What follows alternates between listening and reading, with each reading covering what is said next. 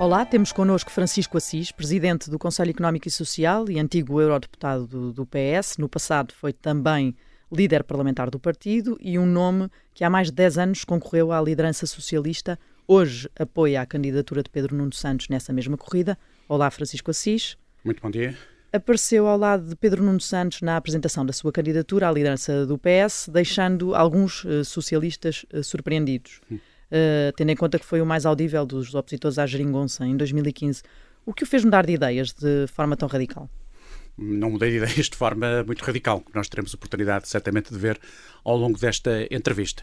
Neste momento, entendo que o Pedro Nuno Santos é a pessoa em melhores condições para liderar eh, o Partido Socialista. Em primeiro lugar, é aquele que concita uh, um apoio mais alargado entre as estruturas uh, do PS. O PS vai enfrentar estas eleições em circunstâncias uh, muito difíceis. Difíceis para o PS e difíceis para o próprio regime democrático. Nós não estamos a viver uma situação propriamente normal. Estamos a viver uma situação excepcional sob vários pontos de vista. Ninguém esperava se há uns dois meses nos dissessem que hoje estaríamos confrontados com uma situação desta natureza, nenhum de nós acreditaria que tal fosse possível. Portanto, vamos enfrentar estas eleições numa situação uh, excepcional quer internamente, quer até no plano internacional, no plano europeu, desde logo, porque se assiste a um crescimento muito grande de formações extremistas de direita praticamente em toda a Europa.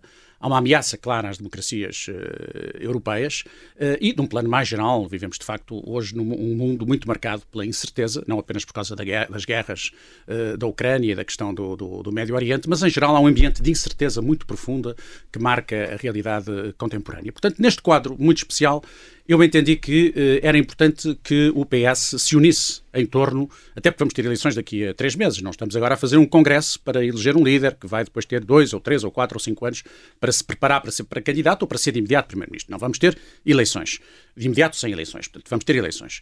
Uh, e nesse sentido pareceu-me até que deveríamos procurar, como aconteceu a quando da, da saída do engenheiro Guterres, eu vivi isso muito de perto porque era na altura presidente do grupo parlamentar do Partido Socialista, e fomos todos confrontados com a decisão inesperada do engenheiro Guterres de abandonar a liderança do PS. Recordam-se, Uh, não se recordaram tão bem como eu, mas eu recordo-me porque sou mais velho e estava lá, uh, na sequência das, das, da, de uma derrota eleitoral autárquica e daquilo que o Eugênio Guterres entendeu ser um pântano em que o país viveria, era uma, um empate, o PS tinha 115 deputados, as oposições reunidas tinham 115, havia ali dificuldades de assegurar a governabilidade do país, saiu, e nessa altura o que se fez? Foi uma coisa muito simples, foi procurar um entendimento, uh, de modo a que, por consenso, se encontrasse uma nova liderança para o partido.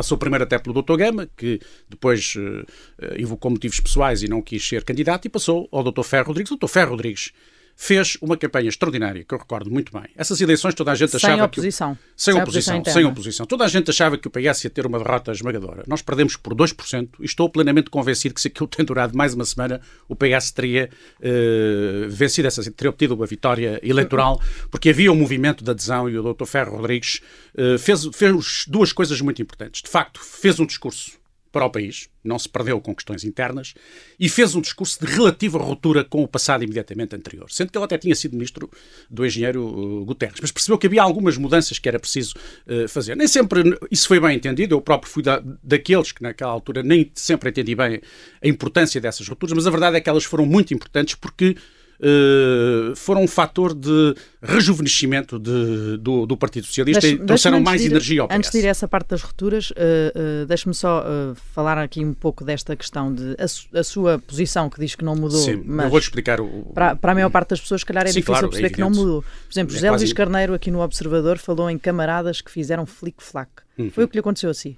Não, não fiz nenhum flick-flack. Aliás, não, não, não, vou usar essa linguagem. Nós temos que ter um bocadinho de cuidado em manter um determinado nível na nossa linguagem política em geral e, sobretudo, quando estamos a falar uh, de pessoas do mesmo uh, partido. E José não... Luís Carneiro não está a conseguir manter essa. Não, não estou, não estou, não estou a dizer linguagem. isso. Eu não tenho acompanhado de perto a campanha eleitoral uh, Dr. José Luís Carneiro, não sei o que é que ele tem dito ao longo dos últimos dias. Tipo, fora do país toda a semana passada, cheguei a Portugal ontem à noite, ontem ao fim da à tarde, desculpe, e portanto não tenho, não tenho acompanhado muito de perto tudo isso e não vou entrar nesse tipo de coisa. Acho que não é essa a forma de nós avaliarmos os comportamentos das pessoas. Sobre isso diria apenas, em relação a isso, que eu disse ao Dr. José Luís Carneiro, por que razão não o apoiava. E ponto final, é uma, foi, uma conversa privada e por mim permanecerá uh, privada. Nessa, com, nessa conversa não formulei nenhum juízo sobre as suas qualidades. porque continuo, continuo, a considerar que ela é uma pessoa com muitas qualidades. Portanto, não é isso que está aqui uh, em causa. Mas foi por uma questão da situação que explicava em que o partido questão, está. Porque, porque é preciso analisar exatamente a oportunidade, o sentido de uma candidatura, a perspectiva, a projeção de uma candidatura. Uma candidatura tem que obedecer a determinados critérios. Não? Uh, primeiro, Pedro Nuno Santos é de facto a pessoa que, uh, neste momento, concita uma adesão claramente maioritária eu não estou com isto a antecipar resultados eleitorais, há umas eleições, mas pelo que vejo das estruturas do Partido Socialista, criou esse, esse, essa adesão. Isso é um mérito, inquestionavelmente. Segundo, eh, ele é uma personalidade de primeiríssimo plano do Partido Socialista, é um social-democrata, como ele tem dito, e acho até espantoso que haja quem se ponha a, pôr, a discutir esses termos. Quem faz isso não tem a menor noção do que é a social-democracia, do que é a história da social-democracia uh, europeia. É um social-democrata. É um social-democrata, eu, eu, eu sou outro, como somos, creio eu, todos no, no Partido Socialista. E era importante, do meu ponto de vista, que não se reconstituísse no PS aquilo que já ocorreu por várias vezes, que é uma oposição entre supostos moderados e supostos uh, radicais. Porque acho que essa é a pior forma de abordarmos as questões internas, porque é muito redutora e porque nos afasta de uma discussão que é aquela que me interessa, que é a discussão sobre a substância das, das, dos então, temas a discussão é sobre quem é que tem melhores condições para Mas chegar a questão não pode ser essa. A questão não pode ser essa. A questão é discutirmos de facto a substância das políticas, das posições. E pareceu-me importante tanto, afastar essa, essa, essa oposição entre moderais, eh, moderados e radicais. Para mim essa era uma questão essencial e por isso entendi que eu tinha, num momento difícil da vida, eu não, não, tencionava, não tencionava regressar à vida, à vida partidária. Eu dei uma entrevista pouco tempo, de uma semana antes, dizendo categoricamente que não seria candidato a secretário-geral do PS Sim. e não fui. Uh, e segundo lugar, que até não estava, uh, na altura avaliaria a situação, mas não estava com uma grande vontade de regressar à vida partidária. Afastei-me do mundo partidário, como sabem, uh, afastei-me e fui afastado de alguma forma há alguns anos atrás. Mas eu estive, estive perante esta situação nova, o quadro que se desenha, o caráter excepcional do mesmo, entendi que tinha a obrigação para proteger o próprio Partido Socialista, de aparecer e de aparecer no primeiro momento e de aparecer de forma clara. Não, não apareça às escondidas, Mas não apareça a fazer porque... de conta que estou ou não estou, com o pé dentro e outro fora. Não. Eu estou com o Dr. Pedro Nuno Santos neste momento e disse que estou disponível para estar desde o primeiro até ao último momento. E por isso ele convidou-me para estar com ele na cerimónia da apresentação da sua candidatura e eu estive com ele na cerimónia da apresentação. Que significa isto que nós pensamos exatamente da mesma maneira? Evidentemente que não significa. E significa isto que nós fazemos uma avaliação dos anos anteriores exatamente igual, não significa. Basta ver o que um e outro dissemos ao longo dos, uh, dos Sim, anos. Já, já significa isto que no futuro estaremos sempre de acordo? Evidentemente que não significa. Mas até aí é preciso uma mudança no PS. É que eu acho que um dos problemas dos últimos anos no PS, e que não foi só um problema da liderança do Dr. António Costa, é um problema que já vem mais atrás, é que nós temos assistido a um PS com direções demasiado monolíticas. Quem diverge, quem tem posições uh, próprias, quem uh, se afasta da linha oficial do partido, é marginalizado. Ou tende a ser uh, progressivamente marginalizado. Isso aconteceu com várias pessoas. Uh, isso não pode suceder mais. O PS ganha. A, a tradição da social-democracia europeia, do socialismo democrático europeu, é da convivência na própria direção do partido de pessoas com orientações distintas, mas que têm em comum porque... só terem todas pensamento próprio. Isso acontecia em França, em Espanha, na Alemanha, etc. Toda a gente conviveu sempre assim, na Inglaterra, com o Partido Trabalhista. E não é só em Portugal que isto acontece, é um fenómeno contemporâneo, de facto, que é o monolitismo, que é o culto do chefe, que é uma certa. Uh... Era o que acontecia no governo de António Costa. Era o que acontecia claramente nos últimos anos uh, no Partido Socialista, e infelizmente não só cá em Portugal, e infelizmente não é só na nossa família política. Há uma tendência progressiva para a fulanização da política, para a personalização, para o culto das lideranças. Isso tem como efeito o quê? Uma desvalorização do debate interno, uma estigmatização de quem pensa de maneira uh, diferente e uma redução do campo da discussão uh, política. Isso manifestou-se claramente nos últimos a... anos no Partido Socialista com consequências bastante negativas. Estávamos a falar do Luís Carneiro só para perceber se compreende a surpresa dele, que ele manifestou já várias vezes por não contar com o seu apoio.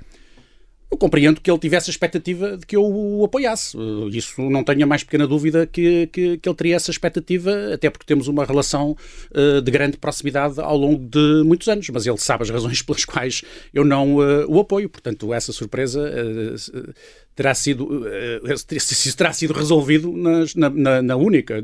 Tive uma ou duas conversas com ele sobre esse assunto e, por mim, é um caso completamente arrumado e nem tenciono voltar a referir-me a isso e muito menos a entrar em polémicas com o Dr. José Luís Carneiro. Por duas razões. Primeiro, porque é uma pessoa. É só porque ele disse publicamente que estava surpreendido. Sim, mas eu, é uma pessoa que, por quem tenho uh, simpatia, e mais que simpatia, amizade e, e, e, respeito. E em segundo lugar, porque o Dr. José Luís Carneiro está a travar agora esta disputa mas no dia 17 isto estará resolvido. E ela é uma figura uh, de primeiro plano da vida do Partido Socialista e, e, portanto, não, nada, nada direi que possa pôr uh, em causa o prestígio público do Dr. José Luís Carneiro, porque nesta altura, qualquer afirmação que façamos de forma menos responsável, no sentido de pôr em causa o prestígio, a idoneidade, a seriedade de um militante do PS. Isso também não é um aviso para a candidatura de José É um aviso Carneiro. para todos. É um aviso para todos. Qualquer afirmação que possa pôr em causa o prestígio e a, idoneidade de uma figura de primeiro plano do Partido Socialista, neste momento prejudica o Partido Socialista. E não tenho a menor das dúvidas que será utilizado pelos partidos do, do, do, pelos outros partidos daqui a um mês e pouco, quando estivermos na campanha, campanha eleitoral. Eu, há uma coisa que eu, eu, eu, eu, durante muito tempo, como estive contra a geringonça, fui quase idolatrado por uma parte da direita portuguesa, mas nunca me deixei iludir por isso. Naturalmente que as pessoas ficam mais satisfeitas quando são elogiadas do que quando são contestadas. Eu, felizmente, tenho muitos amigos e muita gente que vota à direita e com quem tenho excelentes relações de amizade, porque não sou um sectário, como sabem, nunca fui um sectário ao longo da vida e não, não, não divido as pessoas por hemisférios.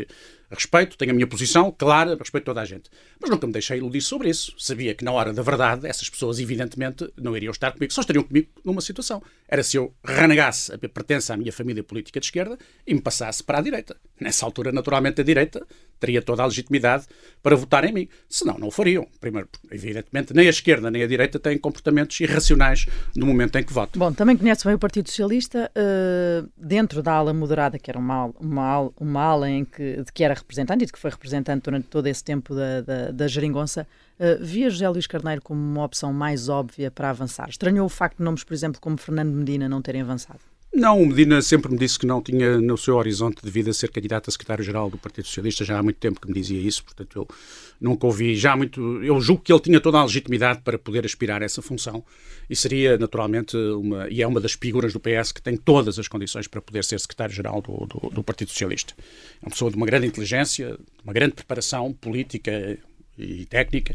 É um homem que, que, merece enorme consideração e acho que o, o, o, Fernando Medina seria sempre um excelente candidato a secretário-geral. Simplesmente não reúne um requisito fundamental, não quer. Que é o de querer. Ele, pelos vistos, não quer. Portanto, não quer, ninguém lhe pode impor. Quando não se quer, não, não se pode ser candidato a secretário-geral. Luís Carneiro era o único desses, desses nomes de que falamos sempre como, enfim, alternativas quase a Pedro Nuno Santos, que queria? Não, não, não, não, não, não estou a dizer que seja um candidato por defeito, porque não é. Ele fez um bom trabalho no Ministério da Administração Interna, toda a gente o reconhece, é um homem com qualidade, portanto, não é um candidato por, por, por defeito, seria uma enorme injustiça dizer isso, e certamente que ele entende nem eu nunca pus em causa que ele tivesse qualidades para poder disputar esta liderança. Não, não estou, nunca pus isso em causa. O que ponho em causa é a oportunidade da sua candidatura neste contexto, neste contexto histórico e, sobretudo, acho que é importante que haja uma liderança forte Uh, mobilizadora do, do, do, Partido Socialista e do espaço da esquerda uh, democrática, combativa, com ideias, com energia, e eu acho que o Pedro Nuno Santos tem essas uh, qualidades. Aliás, eu recordo-me ter dado aqui uma entrevista aqui há uns anos atrás, que também causou alguma surpresa pelos elogios que já então eu fiz ao Pedro Nuno Santos. E ao longo deste tempo todo tenho feito vários elogios ao Pedro Nuno Santos e as pessoas achavam que eram coisas de circunstância e não eram. Era um reconhecimento de uma qualidade política, porque uma questão fundamental é isto: é nós não nos deixarmos uh, dominar pelas nossas paixões políticas imediatas. O facto de travarmos uma disputa com outra pessoa não nos pode fazer perder de vista a qualidade dessa pessoa. E eu nunca perdi de vista a qualidade do Dr. Pedro Nuno Santos e sempre o respeitei. E já tivemos até momentos de, de, tensão do ponto de vista político. Felizmente, nunca do ponto de vista pessoal.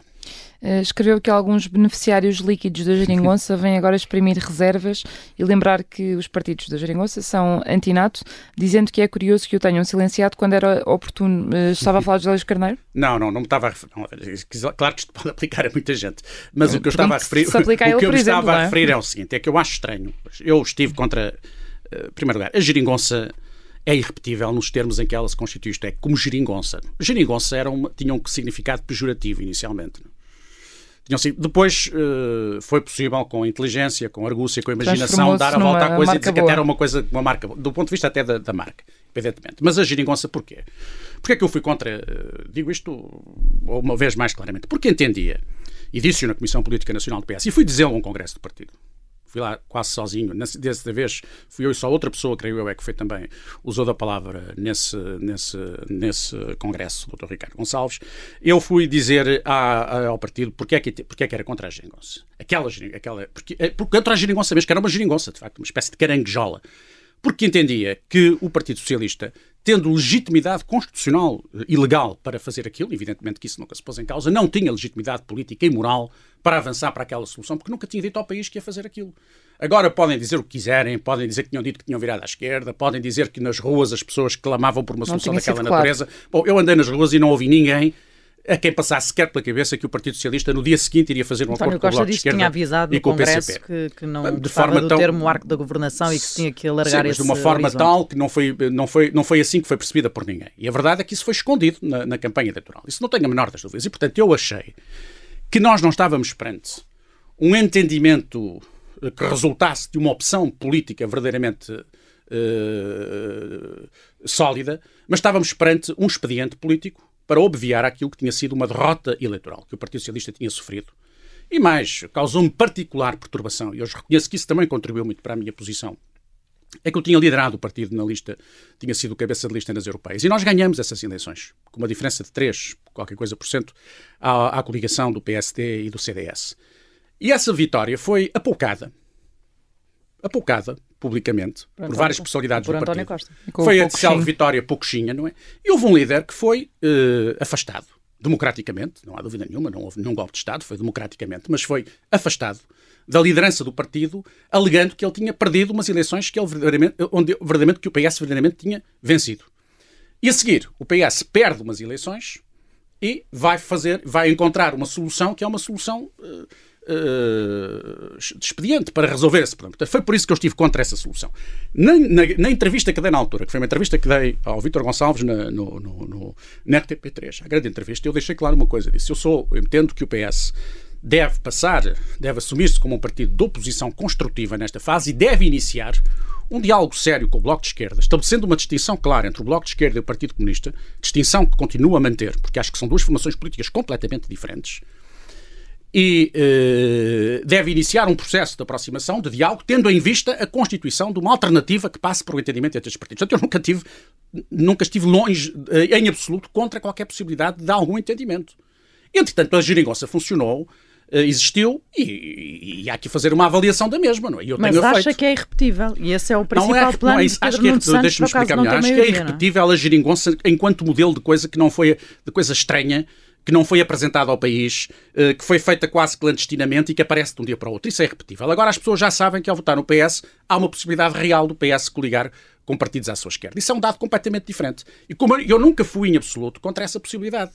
Deixei-o claro, fui das primeiras pessoas, no partido, até na altura, me, me, nas redes sociais, me tiravam com isso à cara. Quer dizer, como é, que, como é que está contra isto quando foi das primeiras pessoas a defender acordos com, com, com, com, a, com a esquerda no plano autárquico? Quando fui eleito presidente da Câmara em 1979, fui eleito pela primeira vez presidente da Câmara Municipal de Amarante, eu fui eleito numa lista em que consegui fazer um acordo com a UDP, vejam, com a UDP, que integrei a UDP na lista, de, dois elementos da UDP na lista da Assembleia Municipal, e fiz uh, um acordo na, na, segunda eleição com o PSR. Eh, do Francisco Louçã, com os trotskistas, e eles não candidataram-se à Assembleia Municipal e apoiaram a minha candidatura e do PS à presidência da Câmara. Portanto, eu nunca eu não, não estabelecia rupturas absolutas no sentido de dizer não, não, não é possível uh, o que entendia era que naquele momento não fazia sentido. E temia, e temia que, feita naquela forma, com o PS momentaneamente enfraquecido pelo facto de não ter ganho as eleições, isso viesse a traduzir-se numa perda de capacidade do Partido Socialista de influenciar decisivamente uh, essa tal geringonça. E que isso tivesse efeitos negativos em questões fundamentais, uma delas era a questão europeia. Verificou-se, contudo, e eu depois fui, fui a um congresso do PS dizê-lo, que isso não aconteceu. E que felizmente não aconteceu. E isso deve-se, em grande parte, ao Primeiro-Ministro ao António Costa, que na verdade é um europeísta convicto uh, e é um profundo conhecedor das questões europeias e não fez uma cedência em nada de essencial em matéria de política europeia, como não fez já, nenhuma já, cedência já em nada de essencial em matéria essa, de política, de política externa. Portanto, mais concreta da, da geringonça, queria uh, perceber aqui um bocadinho melhor a sua relação com, com Pedro Nuno Santos e o que é que saiu daquele almoço em que. Aquele almoço tiveram, foi casual. Tiveram, que tiveram depois da. da depois da de, logo depois da demissão de, de António Costa. E, e o que eu lhe queria perguntar sobre o almoço era se, um, se nessa conversa houve algum acordo futuro, na lógica daquilo que já Sim. aconteceu noutras uh, situações e entre socialistas, uh, em que dois nomes que são possíveis para concorrer à liderança uhum. fazem um pacto do prévio de não agressão de um lado Não, não uh, e, e, no futuro, mais ou menos próximo, não, não uh, essa pessoa tem alguma, uh, algum cargo houve. relevante dentro do partido? Não, não houve nenhum, nenhum, acordo. Nem sequer se falou de cargos no interior do partido ou fora do, do partido, nem tinha que se, que se falar. Eu, eu, isso, nesse aspecto, é onde eu estou mais à vontade. Porque se há pessoa que nos últimos anos revelou que não troca as suas ideias e as suas convicções por qualquer cargo político, sou eu. Haverá outras, não sou o único, mas eu sou. Eu. Mas Pedro não disse. Em, em, 2000, em 2015, deixei claro que o Dr. António Costa, inclusive numa deslocação a Bruxelas, disse que queria falar comigo. Eu lembro-me da resposta que lhe ter dado foi: Bom, eu não quero falar contigo por uma razão muito simples, porque eu, eu estou contra isto e sei que tu és extraordinariamente sedutor e não podes convencer. Um eu, não, eu não quero ser convencido, do, ser convencido disto. Recordo-me desta, desta, não sei se ele se recorda, mas eu recordo-me uh, disto. Aliás, nunca estabeleci também nenhum, nenhum conflito de ordem pessoal com ninguém Sim. por causa disso. Mas Pedro Nuno Santos disse-lhe em que medida é que contava consigo no futuro do Partido Socialista? Teria um, um, não, lugar liderado disse... por um governo dele, por exemplo? O que ele, não, isso não é. Neste momento nós não estamos a falar em questões de, de se, se quisesse ter feito parte do governo, já tinha feito parte do governo há muito tempo. Eu fui convidado, não vou agora dizer em que circunstâncias, eh, com 30 e poucos anos fui convidado para ser membro do governo e recusei. Eh, um dia direi porquê, mas recusei. Portanto, eu não estou, eu não, eu não vivo, a minha vida política eh, não depende de estar a exercer este ou aquele cargo. Aliás, eu tinha saído do Parlamento Europeu e saí porque tinha estado contra a geringonça. Eu tinha feito esse, fiz esse percurso e, dado passo, entenderam que eu não devia ir na lista de deputados para o Parlamento Europeu. E eu até achei compreensível isso. Uh, e pediram-me até para ir fazer uma intervenção no, no, momento da apresentação do novo cabeça de lista, e eu fui, com todo o gosto, e fiz essa, uma intervenção. Uh, e saí da política e estive um ano completamente fora da vida política, estava a dar aulas, estava a escrever uh, no público, estava a fazer outras coisas que muito me interessavam, e até foi um ano bastante interessante da, da minha vida. E subitamente convidaram para o SES por uma razão muito simples, porque precisavam de arranjar alguém que concitasse o apoio dos dois maiores partidos. Como eu tinha estado contra a Geringonça, o PSD dava-me o apoio e o PS também me dava o apoio, porque também achavam que, evidentemente, que davam o apoio, que, sendo eu até um, um homem do PS. E, e, e eu uh, fui parar ao SES até uh, um pouco por acaso. E devo dizer que foi das experiências, tem sido das experiências mais interessantes da, da, da minha vida e julgo também que fizemos um, um, trabalho, que é um trabalho geral, com várias pessoas que consegui envolver, um trabalho de grande qualidade no, Conselho Económico e Social. Mas estava fora da vida política e estava bem. Portanto, não, não, não, para mim, essa questão de. É por isso que eu não aceito muito, nem estou preocupado com. Dir-me-ão. Há pessoas que não compreendem. Pois, com certeza que há. Eu encontro essas pessoas na rua que me vêm perguntar. Quando leio jornalistas inteligentes e, e sérios e porque tenho apreço, como o Miguel Sousa Tavares, ou coisas a dizer, há uma cambalhota, não sei o que mais, eu tenho que respeitar que as pessoas, estando de fora, olham para isto e podem pensar que realmente houve aqui uma, uma alteração profunda. E tentar perceber o porquê disso. Mas não há essa alteração profunda. Simplesmente 2023 não é 2015. As questões que se colocam ao PS hoje não eram as que se colocavam. Dessa ideia da alteração profunda. Por exemplo, esteve aqui em 2019 numa Sim. entrevista e disse que não estava disponível para integrar o governo e que, e que não tinha Sim. estado disponível para integrar o governo enquanto o governo fosse apoiado pela esquerda no não Parlamento. Podia. Neste momento já estaria disponível para integrar um governo que fosse apoiado pela esquerda no neste Parlamento? Neste momento é completamente diferente. Portanto, neste momento eu não quero, de, se eu lhe responder a isso, ainda vão dizer que ele quer integrar um governo ou não sei o que mais, mas devo dizer que neste momento as razões pelas a quais... É se está as razões pelas, disponível as razões pelas quais dei essa resposta nessa ocasião desapareceram completamente do, do horizonte. Mas teria que avaliar, evidentemente. Não se integra um governo sem saber o programa do governo, qual é a perspectiva do governo. Se algum dia, se algum dia fosse convidado para fazer parte do governo, Evidentemente que a primeira coisa que te é saber para que é que isto serve, o que é que vamos fazer. E só aceitaria se entendesse que pronto, faria algum altura, sentido. Naquela altura, o naquela altura não ser podia. apoiado pela esquerda no Parlamento... Não podia, porque se eu tinha estado contra... Era um argumento, agora já não é. Não, não é, é, porque um... as circunstâncias são outras. Veja, na altura, se eu tinha estado contra... Mas o que é que muda aí? Em primeiro lugar, o que muda é que, na altura, as, as, essa solução foi feita nas costas dos portugueses e, neste momento, nunca será feita nas costas dos, de, dos portugueses. Em segundo lugar, fez-se uma experiência da solução e percebeu-se uma coisa: é que é possível governar com o apoio desses partidos sem pôr em causa aspectos essenciais, que têm que ver, a meu ver, com a política europeia, com a política externa. Foi por isso que eu escrevi isso no, no artigo que referiu há pouco. Quer dizer, acho espantoso que se venha agora descobrir que, afinal de contas, o PCP é completamente contra a NATO e que o PCP é contra a Europa. Quer dizer, isso é uma coisa que todos os portugueses sabem. e agora é que se vem descobrir e fazer disso uma questão essencial. Até alguns com um argumento espantoso, quer dizer, estamos em guerra, quer dizer, podem-se fazer acordos se não houver guerras. Se houver guerras, bom, vamos parar, o acordo fica interrompido até que se regresse, uh, até que se regresse a tempo de paz. Como se isso fosse como se isso fosse uh, possível. Mas, mas, isso não é entendível. Continuar a tentar perceber esta, Eu não gostei, eu não gosto. Esta... Em relação à geringonça, é uma coisa que lhe devo dizer. E já lhe disse, acho que até já lhe disse numa entrevista assim, aqui, se bem me recordo.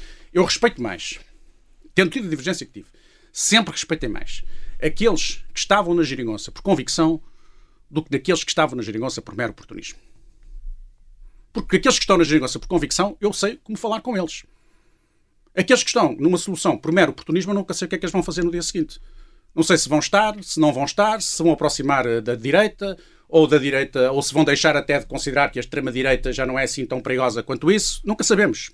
Porque quem se move pelo oportunismo político, quem não tem referências, está sempre disponível para tudo em nome de uma coisa, da sobrevivência do poder.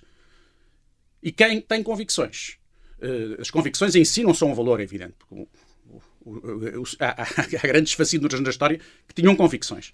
Mas ter algumas convicções, apesar de tudo, é uma condição para uh, haver respeito e para sabermos com quem é que podemos uh, contar. E é isso que eu respeito no Pedro Nuno. Eu dialogava com ele muitas vezes, almoçávamos e jantávamos uh, e divergíamos. E ele defendia acerrimamente o papel dele, o que estava a fazer, a importância, explicava-me os acordos que estava a fazer, as vantagens dele, e eu divergia dessas. Mas, por exemplo, nessa entrevista de que falou, uh, uh, dizia que, que um dos problemas da Jeringonça era que tinha vetado o PS e o governo socialista ao imobilismo. Sim. A solução de, uh, dizia também que, que, que, era, que agora, diz que, que, Pedro Nuno Santos é portador de uma autêntica vontade reformista. Como é que isto Eu se creio que ele tem uma, uma vontade reformista. Conjuga-se destes termos. Eu penso que o Pedro Nuno é, por sua própria personalidade, um, um reformista.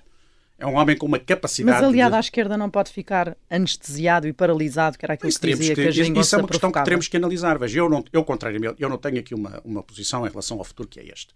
Eu acho que o PS deve estar disponível para falar com todos os partidos democráticos. Todos, sem exceção.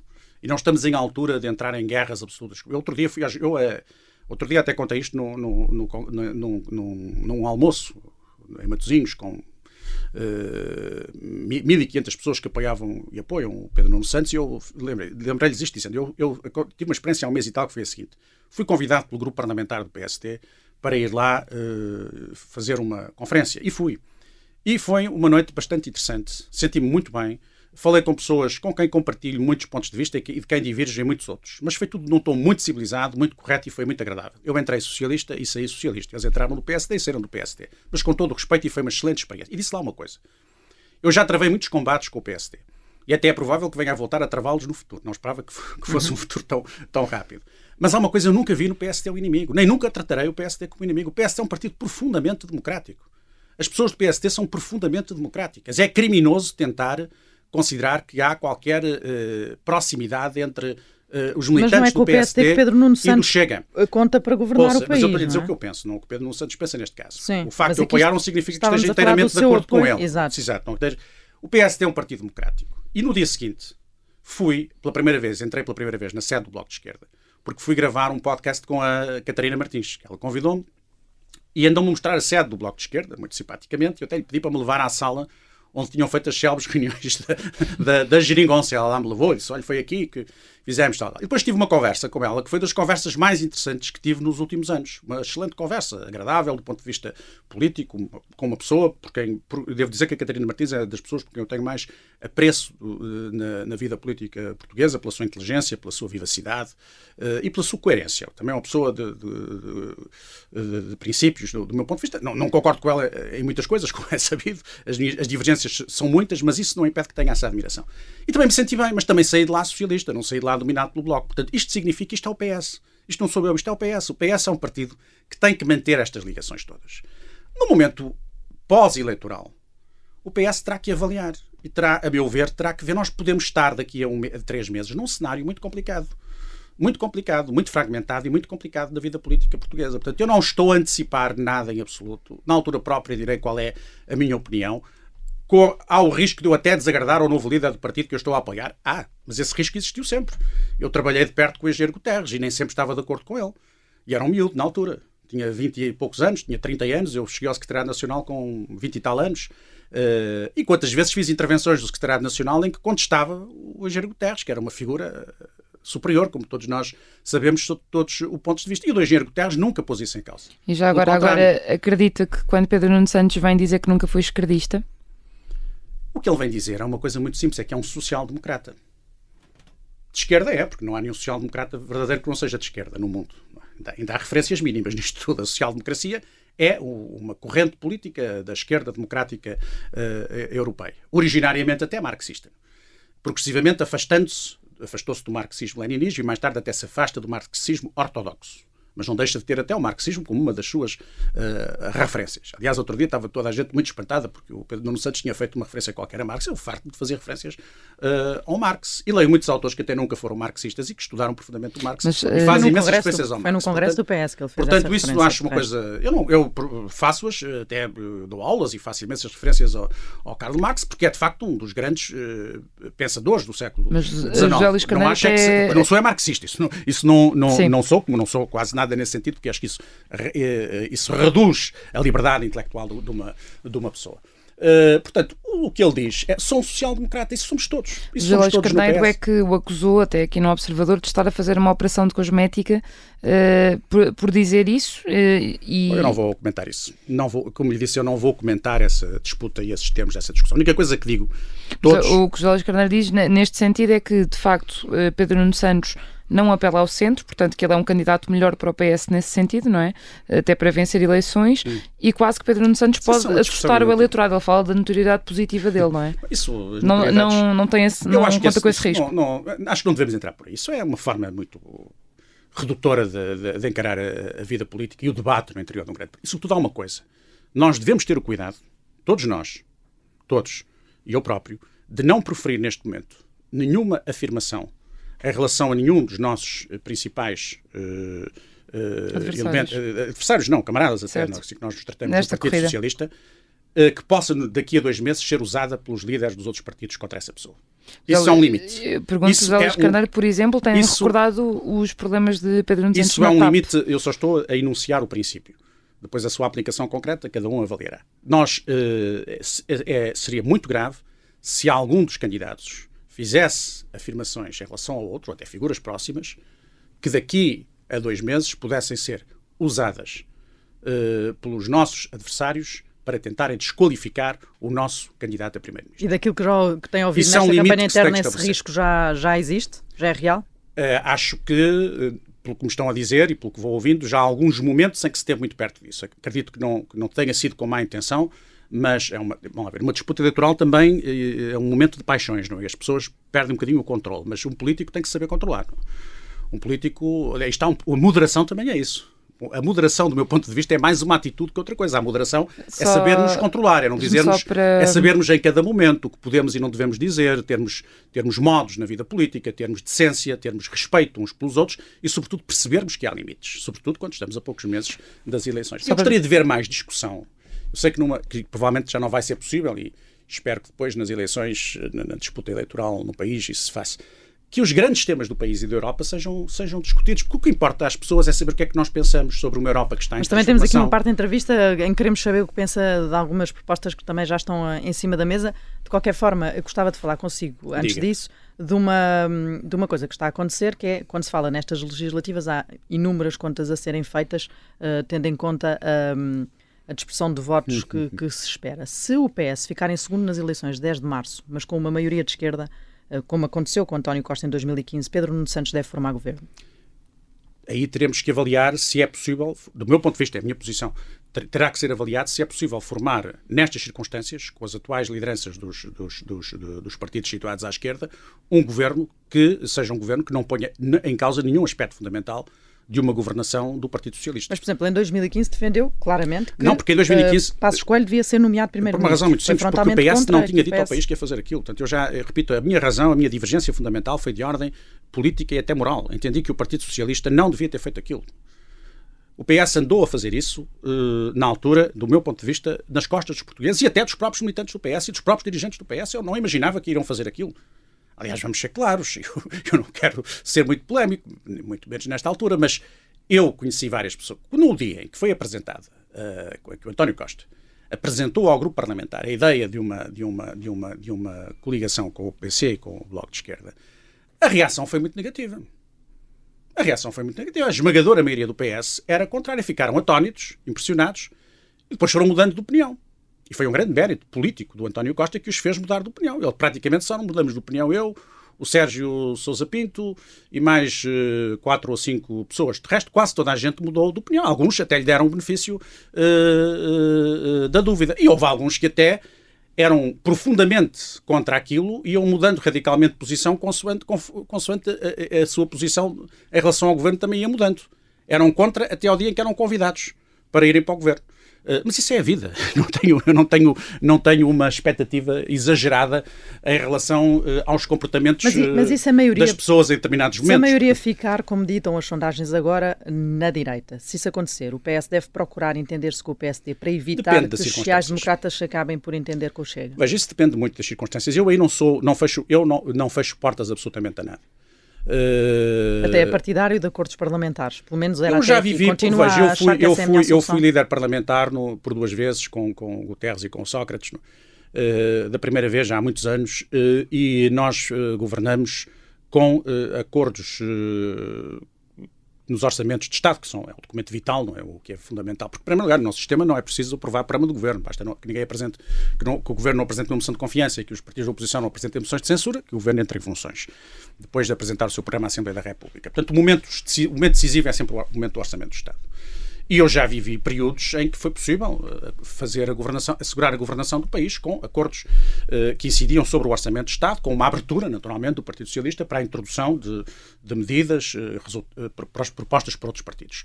Eu não sei como é que isto vai ficar. Uma coisa é termos um Parlamento muito fragmentado, outra coisa é termos um Parlamento em que os dois grandes partidos, apesar de tudo, são muito fortes.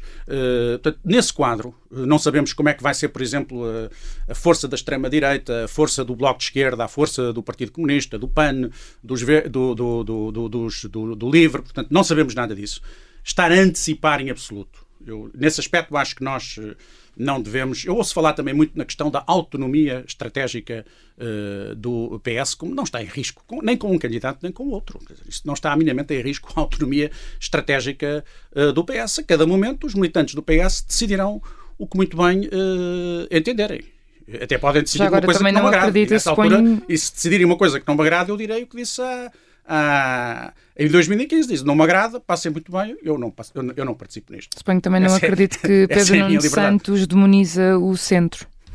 Mas o que é isso de demonizar o centro? Eu também gostava que me explicassem isso. Ou ele demoniza o quê? O cidadão que, que, que se sente no centro, a classe média? O Pedro Nuno Santos é um homem que conhece bem. Ele disse uma coisa importante na cerimónia da apresentação da candidatura dele. Ele conhece bem o país. Ele diz uma coisa que até está a ser aí tratada mal, que diz, eu sou, e penso que ele com isso quis dizer, eu sou um neto de um, de um sapateiro e sou filho de um empresário. Ele com isso quer dizer é que conhece bem a realidade em todas as suas dimensões. O avô dele era um, um, desempenhava, desenvolvia uma função que é uma função muito habitual naquela zona, uma zona ligada a, a, ao calçado. Uh, e o seu pai foi um homem que uh, criou uma empresa, não herdou uma empresa, não é um herdeiro, criou uma empresa uh, de grande sucesso. Portanto, ele conhece, ao mesmo tempo, o Pedro Nuno, ele diz, diz eu conheço esse lado do sucesso empresarial, mas também conheci o lado da, das dificuldades das famílias dos trabalhadores. Eu acho que isso é até admirável, porque não é uma pessoa. Normalmente, os filhos dos, das pessoas com muito sucesso são pessoas que se deixam até dominar por esse, por esse sucesso e tendem a esquecer com, com rapidez o que era a situação dos seus avós ou o que é a situação dos seus vizinhos. Uhum. E o Pedro nunca esqueceu isso. Esteve atento a isso. Isso é a marca do humanista, antes de mais. E é, e ele é um social-democrata, portanto, o que ele quis dizer foi isso e é nisso. Portanto, quando se diz ele demoniza, o que é, eu, eu, eu, francamente não sei o que é demonizar, eu não conheço ninguém que anda a demonizar partes do eleitorado. Se me perguntar a mim se eu demonizo, por exemplo, o eleitorado chega, eu digo não, não demonizo nada do eleitorado, chega. Não. São pessoas, são portugueses como nós. Uh, são portuguesas e portugueses sobre... como eu, que por qualquer razão votam no, no, no, no, Chega ou os que votam no Partido Comunista. Eu posso combater outra... as ideias das pessoas, mas não demonizo ninguém. Outra afirmação de Pedro Nuno Santos no seu curto tempo como comentador televisivo, ele dizia que era possível fazer diferente com o excedente. Uh, no momento que é de instabilidade económica internacional, é recomendável mexer nessa almofada? Eu creio que neste momento uh, é importante assegurar a manutenção do Orçamento de Estado que foi agora aprovado. Esse é um, um princípio, para mim é fundamental e o Pedro Nuno Santos já disse que o vai cumprir escrupulosamente. Não há que mexer no Orçamento de Estado. Uh, no próximo ano veremos uh, as novas circunstâncias. Uh, aqui não há vacas sagradas em absoluto.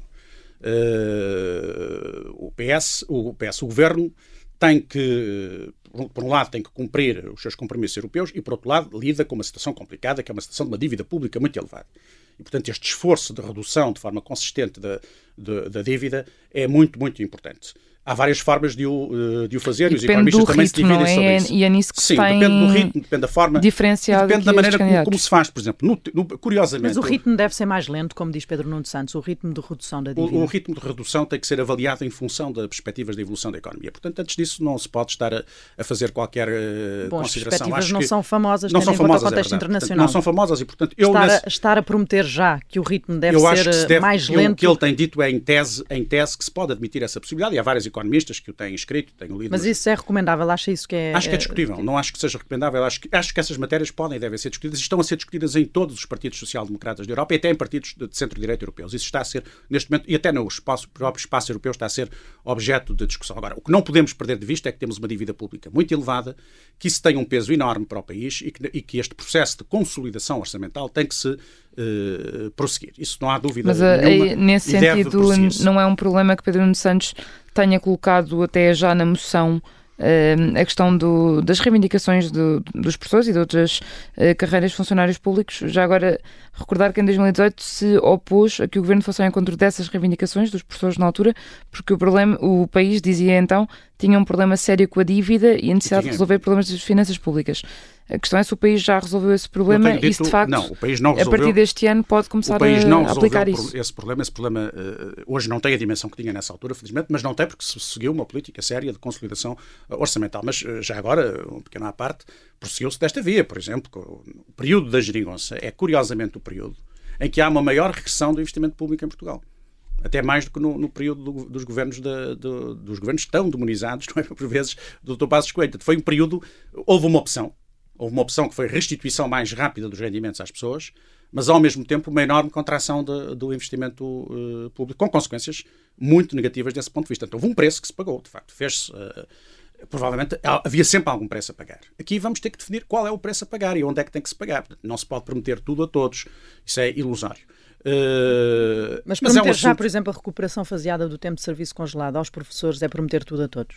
Não, não é. Não é. Não é. Acho que é um esse tema é um tema que, eu, que me parece. Mas concorda com isto? Concordo que se esse, esse assunto deve ser reaberto. Eu entendo, já disse várias vezes, nós não podemos manter uma situação de litígio absoluto com os professores como temos tido, como não podemos manter com, com os médicos. Porque isso significa simplesmente o fim da escola pública e o fim do SNS. Isso não, tem, não tenhamos a menor das dúvidas. Até é uma matéria que deve ser. Deve haver abertura. Abertura de espírito. Na questão dos médicos, tem havido abertura. E a prova disso é que já houve até um acordo com, com, com uh, dos eh, sindicatos e tem havido um grande esforço do governo no sentido de chegar a um acordo e até acho que o governo tem ido bastante longe nesse, nessa uh, perspectiva. Provavelmente é insuficiente ainda, mas tem ido dentro das nossas possibilidades. Com os professores fechou-se completamente. Uh, isto gerou uma reação de revolta profunda. Eu conheço e tenho na família muitas pessoas que são uh, professoras. Uh, eu próprio já fui professor e hoje dou, e dou aulas ainda.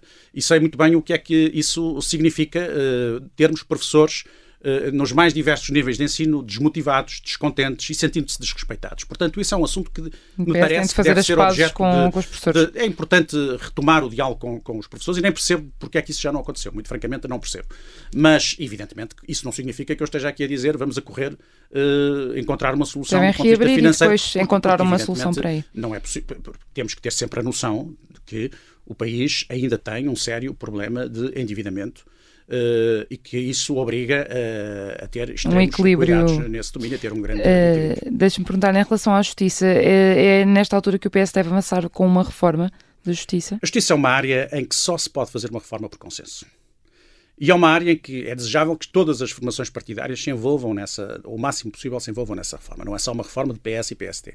Mas é uma reforma em que necessariamente o PS e o PST têm que estar, eh, têm que participar. Era desejável nessa reforma incluir-se, por exemplo, a alteração à composição do Conselho Superior do Ministério Público? É uma matéria, Já é uma matéria nesse sentido, Rui é uma matéria a discutir. Eu nunca percebi, por exemplo, porque é que se não aproveitou o período em que o Dr. Rui Rio liderava o PSD para iniciar, para com ele promover uma reforma uh, na área da justiça. Não tinha que ser necessariamente aquilo que ele propunha. Mas, ele uh, tentou, mas na altura não houve na nenhuma até resposta. foi um bocado maltratado. Na altura, uh, irresponsavelmente e demagogicamente, do meu ponto de vista, o PS respondeu-lhe dizendo que ele queria pôr em causa a autonomia, autonomia do Ministério, politizar do, Ministério e queria politizar o, o, Ministério uh, Público. Uh, e, e, e, e perdeu-se uma boa oportunidade de fazer uma reforma séria. Não, nós não queremos politizar o, o Ministério Aí está Público. a incluir então as propostas de alteração da composição do Conselho eventualmente, Superior? Eventualmente isso pode ser objeto de, de, discussão. Nós não podemos manter uma situação como aquela que temos hoje, em que notoriamente há profundas lacunas e profundas insuficiências que depois têm repercussões muito negativas na vida nacional. E temos que vencer esse tabu, quer dizer, se nós se, se nós hoje temos estes problemas todos, a responsabilidade maior não é da Procuradora-Geral da República, nem dos procuradores, nem nada. É de nós, do, do, do, nós próprios, dos legisladores. Porque fomos nós que legislamos neste sentido. E, portanto, é esta legislação que permite tudo isto. Uh, e temos agora que ter a coragem de não transformar isto também num tabu e, e, não ficar dominados pelo medo de dizer que sempre que queremos fazer alguma alteração é no sentido de nos protegermos ou no sentido de, de, de, de controlarmos o Ministério Público. Não é nada disso. Que, e para isso tem que haver aqui um entendimento de fundo. E o entendimento, no fundo, feito de forma clara. Aliás, o Presidente da República, o professor Marcelo Rebelo de Sousa, a dada altura manifestou um grande empenhamento nisso. E, infelizmente, não foi ouvido pelo, pelo, pelos uh, partidos políticos, porque senão já poderíamos ter tido essa alteração a nível da justiça. Há muitas áreas em que uh, é desejável que haja entendimentos de fundo entre os principais partidos, porque a democracia vive disso. A democracia vive de conflito e de consenso. A excesso de consenso mata a democracia. A excesso de conflito também destrói a democracia. Portanto, é preciso encontrar aqui sempre alguns equilíbrios. E eu julgo que Uh, isso se vai colocar com particular cuidado nos próximos, nos próximos anos, não só em Portugal, como na generalidade dos países uh, europeus. Porque hoje há, de facto, um movimento internacional que não havia em 2015, com a dimensão que há hoje. Ou se havia, eu não percebi exatamente nos termos em que ele poderia estar a manifestar-se já. Há hoje um movimento internacional fortíssimo de extrema-direita que está a ter expressão em vários países do mundo, não é só da Europa. E tal como no passado foi preciso defender a democracia contra a extrema-esquerda, e contra projetos comunistas totalitários, não, é? foi preciso fazê-lo em vários países da Europa, nomeadamente aqui em Portugal em, 70, em 75, uh, em 74 e em 75. A verdade é que hoje uh, não há uma ameaça que venha propriamente desse lado, do, do, como diria o professor Marcelo Rebelo de Sousa, desse hemisfério político. Não é? A ameaça vem de outro, as coisas mudam. Não significa que amanhã não possa voltar a vir do outro lado, mas neste momento não é ali que está de facto a principal Francisco Assis, deixe-me aproveitar os dois minutos finais que nos Faça restam para falar aqui de outro tema. No, o, com o Congresso agora em 2024, 2024, o PS já só voltará a reunir-se em 2026. Não devia existir já um posicionamento dos candidatos, nomeadamente aquele que apoia, em relação às próximas presidenciais? Não, acho isso muito cedo. Estou farto de dizer que acho muito cedo estarmos a falar de eleições presidenciais. É só por esta questão do calendário, não é? Não, o que eu acho que do deve ficar PS. claro é que o PS se empenhará em apoiar um candidato. Foi o que não fez nas, nas últimas eleições e, e nem nas penúltimas eleições. Uh, o PS não teve. nas penúltimas andou aí dividido e vergonhadamente uh, apoiavam uns, outros apoiavam outros. Eu apoiei a doutora Maria de Belém. Uh, há, cinco, há três anos atrás, já foi há três anos, dois ou três anos, nas últimas eleições presidenciais, eu, como sabem, apoiei a doutora Ana Gomes. Também na altura houve muita gente que ficou surpreendida. Eu costumo dizer a brincar que sou dos poucos dirigentes de, do PS, com muitos anos de, de, vida no Partido Socialista, que, sendo considerado uma das pessoas mais à direita do PS, que é uma coisa que, que, que não sendo verdade, também não considero propriamente um insulto, não fico particularmente preocupado com isso, mas a verdade é que eh, fui, serei dos poucos que nunca votou na vida num candidato de, de, de direita. Realmente votei sempre em candidatos de, uh, de esquerda e votei nas últimas eleições a está, doutora está Ana Gomes. Está, está disponível para essa candidatura? A Presidente da República, é uma coisa que neste momento nem sequer me passa pela cabeça estar sequer a, equacionar a possibilidade de ser ou não ser candidato a Presidente da República. Isso acho que é uma coisa. Eu, na minha Essas vida candidaturas política, não se preparam da noite para o não, dia. Não, eu sei que não, mas é cedo, é muito cedo. Eu, há uma coisa que eu estou farto de dizer e, e de demonstrar, não é só dizer, é demonstrar. Sou uma pessoa livre em relação ao exercício de qualquer função política em particular. Porque só assim é que entendo a vida política. Porque quando nós ficamos prisioneiros uh, de uma ambição desmedida de ocupação de um cargo político, ficamos de tal maneira apaixonados por isso que essa é a primeira condição para perdermos a nossa liberdade e o nosso sentido crítico. Eu, até pela, pela, minha natureza e pela minha formação, sou uma pessoa que, que, preza muito o sentido crítico e preza muito a sua liberdade. Uh, e, prezando imensa a minha liberdade, não, não, não me auto-aprisiono com uma ambição dessa natureza. Portanto, não tenho nenhuma ambição neste momento desse âmbito, nem esse, nem nenhuma. A única ambição que tenho neste momento é de procurar servir o PS numa fase difícil e, através do PS, também servir a democracia portuguesa. Servir não é com aquele espírito de missão, de quem vai para ali com grande. Não, é servir no sentido que é alguém que tem responsabilidades políticas, é conhecido no país, tem posições e acho que neste momento é uma obrigação minha participar na vida política e dizer o que penso e dar o meu contributo, não numa perspectiva de animosidade em relação aos outros, eh, dentro ou fora do partido. Como digo, eu não vejo nos nos outros partidos inimigos. Uh, no PSD, no, no, no, no, Bloco de Esquerda, vejo partidos que são nossos adversários, mas com quem nós, em muitas áreas, eh, partilhamos pontos. E, sobretudo, julgo que a esmagadora maioria dos portugueses são democratas. A esmagadora maioria dos portugueses prezam a democracia. Portanto, na questão essencial, que é da do tipo de regime em que queremos viver, nós, há uma, há uma esmagadora maioria de portugueses que estamos todos uh, de acordo. Nesse sentido, uh, nem somos radicais, nem somos moderados. Somos democratas, que é o mais importante. Terminamos assim esta conversa. Obrigada, Francisco Muito Assis. obrigado. Até à próxima. Muito obrigado.